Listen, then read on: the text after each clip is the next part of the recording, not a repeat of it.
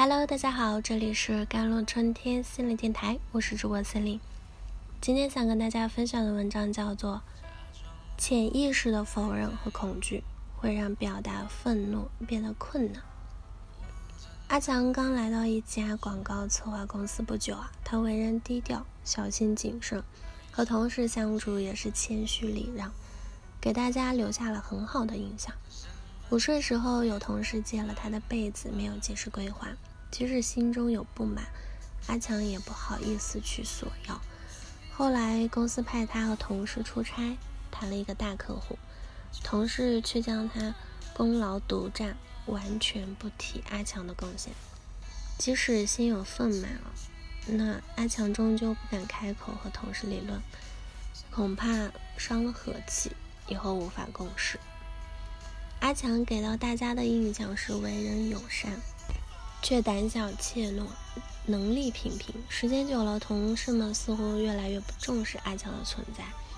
阿强最终因为没有通过试用期，被公司辞退了。这种情况在低年龄段的孩子也存在着。有的孩子被欺负了，不敢反抗，只会哭，孩子们会更加的欺负他，而且会有越来越多的孩子欺负他。他就像是一个无动于衷的沙袋。每个孩子都可以打一拳或者踢一拳，因为大家都知道他不会反抗，欺负他不会有任何的成本或者后果。潜意识的否认和恐惧呢，让表达愤怒变得困难的。第一，对愤怒的否认，我认为愤怒情绪是不好的，所以我不应该有愤怒。对于有些人来讲，表达愤怒的困难是在于他们认为表达愤怒是不好的事情。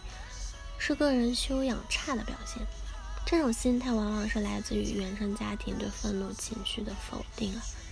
如果父母对孩子的愤怒和反抗行为是禁止和不接纳的，孩子的反抗和愤怒必然会招致父母更多的惩罚和攻击，包括情绪和躯体层面的攻击。更具有伤害性的是父母的冷漠和忽视。这会让孩子陷入被抛弃的恐惧之中。第二，对愤怒的恐惧，表达愤怒将会引发一场灾难，我难以承受。与人发生冲突，表达愤怒将是一场无可承受的灾。一旦发生冲突，关系就破裂了。冲突意味着非死即伤的争斗，要么我杀死对方，要么我被对方杀死。表达愤怒会激发对方更强烈的愤怒。如果反抗，反抗有可能招致更多的攻击和报复。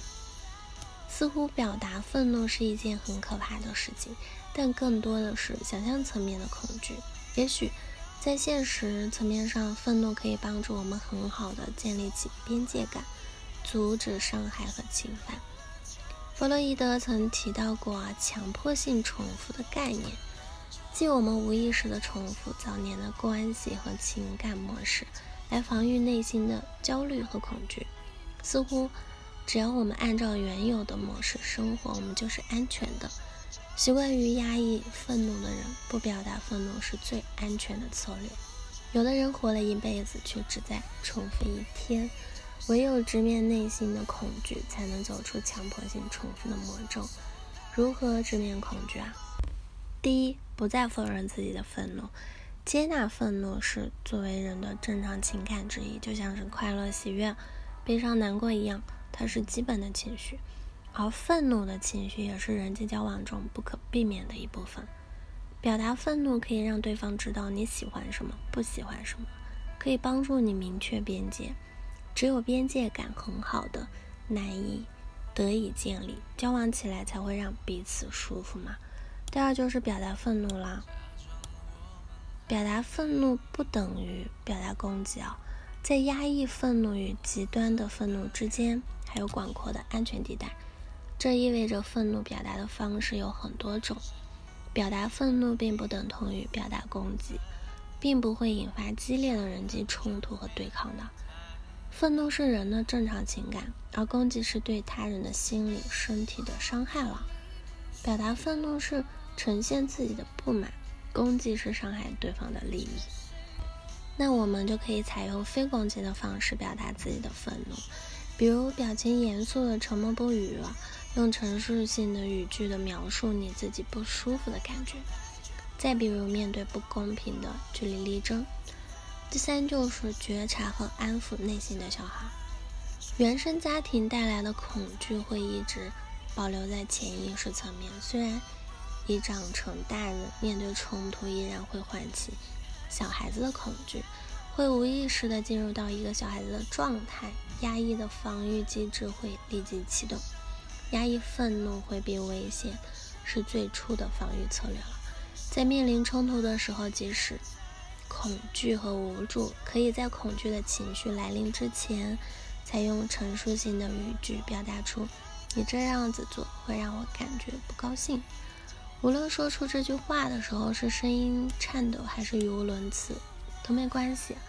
需要不计后果的讲出，低烈度的采用成熟的语句表达愤怒，并不会引发激烈的对抗和冲突的。好了。以上就是今天的节目内容了。咨询请加我的手机微信号：幺三八二二七幺八九九五，我是森林我们下期节目再见。